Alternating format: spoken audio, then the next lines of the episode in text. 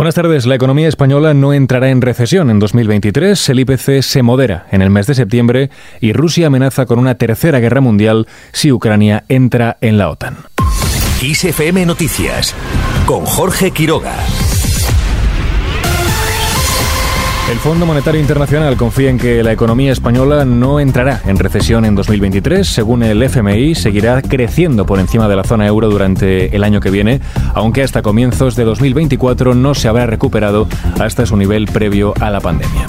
Mientras el IPC se modera en septiembre más de lo esperado, hasta el 8,9%, disminuye siete décimas en septiembre en relación al mes anterior y recorta de golpe su tasa interanual en 1,6 puntos según datos del Instituto Nacional de Estadística. En el extremo contrario, en septiembre subieron de nuevo los precios de los alimentos, su tasa avanza seis décimas hasta el 14,4%, la más alta desde el comienzo de la serie en enero del año 1994. Destaca especialmente el encarecimiento de las legumbres y hortalizas, además de la carne, leche, queso y los huevos.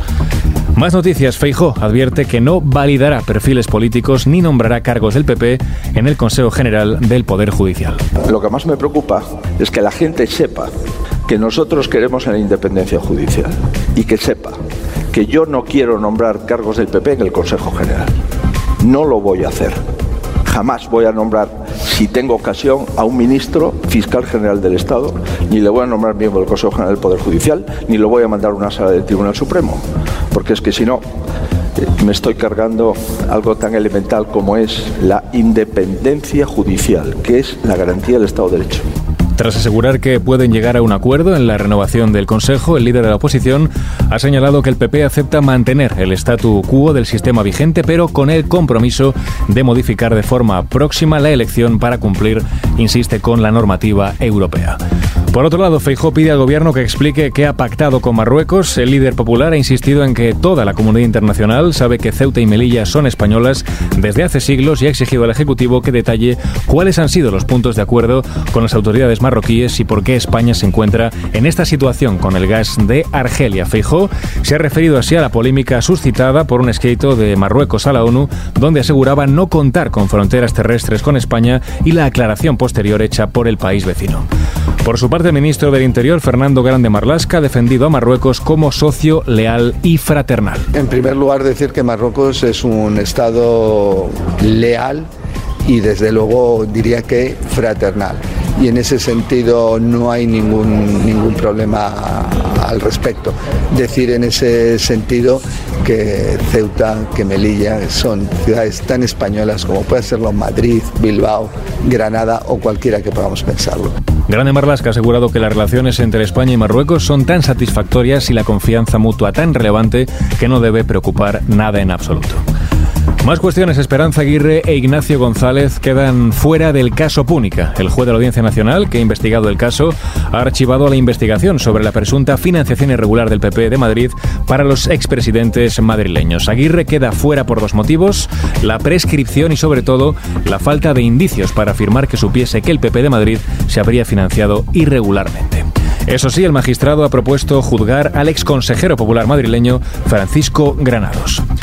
Seguimos ahora con otras noticias. Ya en clave internacional, la entrada de Ucrania en la OTAN provocará la tercera guerra mundial. Así lo ha alertado este viernes el vicesecretario del Consejo de Seguridad de Rusia, Alexander Beneditkov. En este sentido, ha recalcado que los Estados miembros de la alianza entienden la naturaleza suicida de este paso. Por otro lado, en Reino Unido, Liz Truss rectifica su plan fiscal. La primera ministra británica ha reconocido que su plan fue más lejos y más rápido de lo que podía tolerar los mercados, por lo que da marcha atrás y subirá el impuesto de sociedades tal y como estaba previsto por el ejecutivo de Boris Johnson. Y terminamos con música, en este caso de la mano de Robbie Williams, que anuncia la reedición de Life Through a Lens.